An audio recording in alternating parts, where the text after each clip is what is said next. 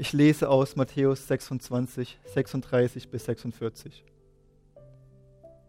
Dann kam Jesus mit seinen Jüngern zu einem Garten, der Gethsemane hieß. Dort sagte er zu seinen Jüngern, Bleibt hier sitzen, ich gehe dort hinüber und bete. Er nahm Petrus und die beiden Söhne des Zebedeus mit. Plötzlich wurde er sehr traurig und Angst überfiel ihn. Das sagte er zu ihnen, ich bin verzweifelt und voller Todesangst. Wartet hier und wacht mit mir. Jesus selbst ging noch ein paar Schritte weiter. Dort warf er sich zu Boden und betete.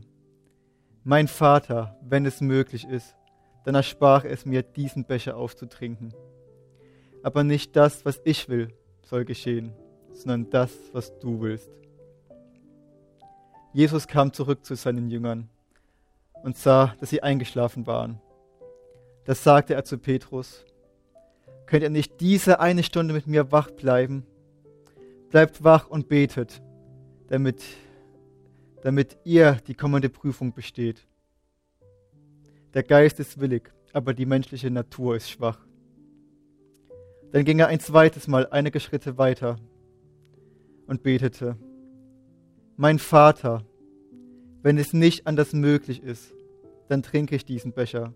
Es soll geschehen, was du willst. Als er zurückkam, sah er, dass seine Jünger wieder eingeschlafen waren. Die Augen waren ihnen wieder zugefallen. Jesus ließ sie schlafen. Wieder ging er weg und betete ein drittes Mal, mit den gleichen Worten wie vorher. Dann ging er zu den Jüngern zurück und sagte zu ihnen, Schlaft ihr immer noch? Jetzt ruht ihr euch aus? Seht, die Stunde ist da. Jetzt wird der Menschensohn in die Hände der Sünder ausgeliefert. Steht auf, wir wollen gehen. Seht, der mich verrät, ist schon da. Vom Schlafen und Wachen. Ein Großteil der Leidensgeschichte in der Karwoche spielt sich im Dunkeln, in der Nacht von Gründonnerstag auf Karfreitag ab. Der Verrat, die Gefangennahme, das Verhör, all das geschah im Dunkeln. Und es zieht sich überhaupt wie ein dunkler Faden durch die Geschichte, dass zu allen Zeiten das Böse in der Nacht besonders aktiv wird. Der Terror der Gestapo oder der Stasi zum Beispiel verbreiteten ihren Schrecken meistens während der Nacht. Als Symbol habe ich hier eine Lampe mitgebracht und zwar eine ganz besondere Lampe. Es ist eine Grubenlampe und sie hat auch einmal einem Bergarbeiter gehört. Ich kenne das aus der Familiengeschichte, denn auch mein Schwiegervater hat sein ganzes Berufsleben unter Tage gearbeitet als Kumpel im Steinkohlebergwerk. Er musste schon als 17-Jähriger als Zwangsarbeiter in Sibirien in mehreren hundert Metern Tiefe mit Spitzhacke und Hammer ähm, das Gestein aus dem Stollen hauen. Stockfinster war es dort unten. Und nur das Licht der Grubenlampe hat die Umgebung etwas erhellt. An keinem anderen Ort wie im Bergwerk lässt sich das so hautnah nachempfinden, was Dunkelheit bedeutet und wie überlebensnotwendig das Licht für uns ist. Jesus befand sich in der Nacht von jenem Donnerstag auf Freitag mit seinen Jüngern im Garten Gethsemane. Es war viel dunkler an jenem Ort, als wir es heute kennen, wo ja doch immer noch irgendwo eine Straßen- oder Wegbeleuchtung ein bisschen Helligkeit verbreitet. Doch zusätzlich zur natürlichen Dunkelheit der Nacht gab es in Gethsemane auch noch eine andere geistliche Tiefe. Denn Gethsemane steht für die dunkelsten Stunden im Leben Jesu, voller Angst und Zweifel sein Schrei, mein Vater, wenn es möglich ist, dann erspare mir diesen Becher auszutrinken, dann lass diesen Kelch an mir vorübergehen. Dieser Schrei lässt uns tief in sein Herz hineinschauen. Es war Nacht, weil Gott so weit weg schien und Jesus sich verlassen fühlte.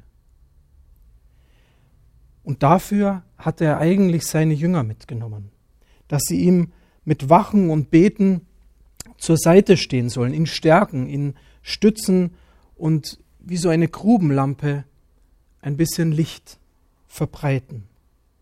Aber während Jesus dort mit der Todesangst ringt, schlafen seine Jünger dreimal ein. Die Schwere der Nacht liegt förmlich wie Blei auf ihnen. Und nur Jesus hält sich selbst wach, weil er laut betet. Eigentlich sollte das gemeinsame Gebet ein viel, viel stärkeres Licht abgeben. Doch Jesus wacht und betet alleine. Und sein Gebet, sein Ringen mit Gott wird wie zu so einer Grubenlampe, die ihren Hoffnungsschimmer in der Dunkelheit verbreitet. Denn während er so verzweifelt betet, bekommt Jesus eine neue, eine weitere Perspektive. Denn er sagt im Gebet, aber nicht mein Wille, sondern dein Wille geschehe. Und dieser Ausruf ist wie eine innere Antwort auf dieses verzweifelte Ringen. Er macht bewusst, dass Gott ja doch da ist und auch ein Gegenüber ist. Der Vater hört, der Vater weiß um die gesamte Situation. Er sieht ins Dunkel und in die Verzweiflung hinein. Denn Gott ist selbst das Licht. Und das Licht scheint in die Finsternis hinein. Und so erfährt Jesus mitten in der tiefsten und stärksten Anfechtung eine neue Kraft. Mitten in dieser Todesangst. Es heißt im Lukas-Evangelium, dass sein Schweiß wie Blutstropfen auf die Erde fiel. Mitten in, diesem, in dieser Agonie, in dieser Todesangst kommt ein Engel und stärkt ihn. Jesus bekommt neue Kraft seinen Weg in dieser Nacht und auch am nächsten Tag weiterzugehen bis ans Kreuz von Golgatha.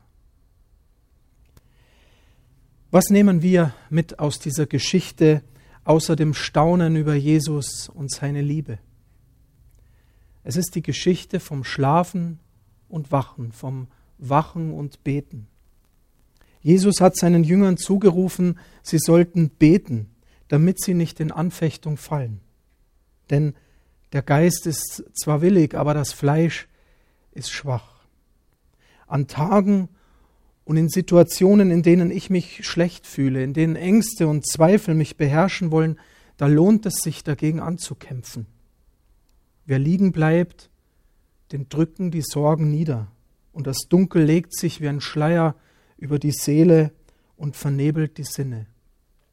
Wer aber durchringt und aufsteht, der erlebt eine neue Kraft, ein neues Vertrauen, dass Gott auch in den schwierigen Situationen da ist, dass er gegenwärtig ist. Und wer sich alleine schwach fühlt, der darf gemeinsam mit anderen beten oder andere für sich auch beten lassen. Mehrere Lampen zusammen ergeben einen großen Schein. Und wenn meine gerade nicht brennen will, dann wird mein Weg doch erhellt vom Licht der anderen. Also lasst uns gemeinsam wachen, füreinander beten und uns auch gegenseitig ermutigen. Amen.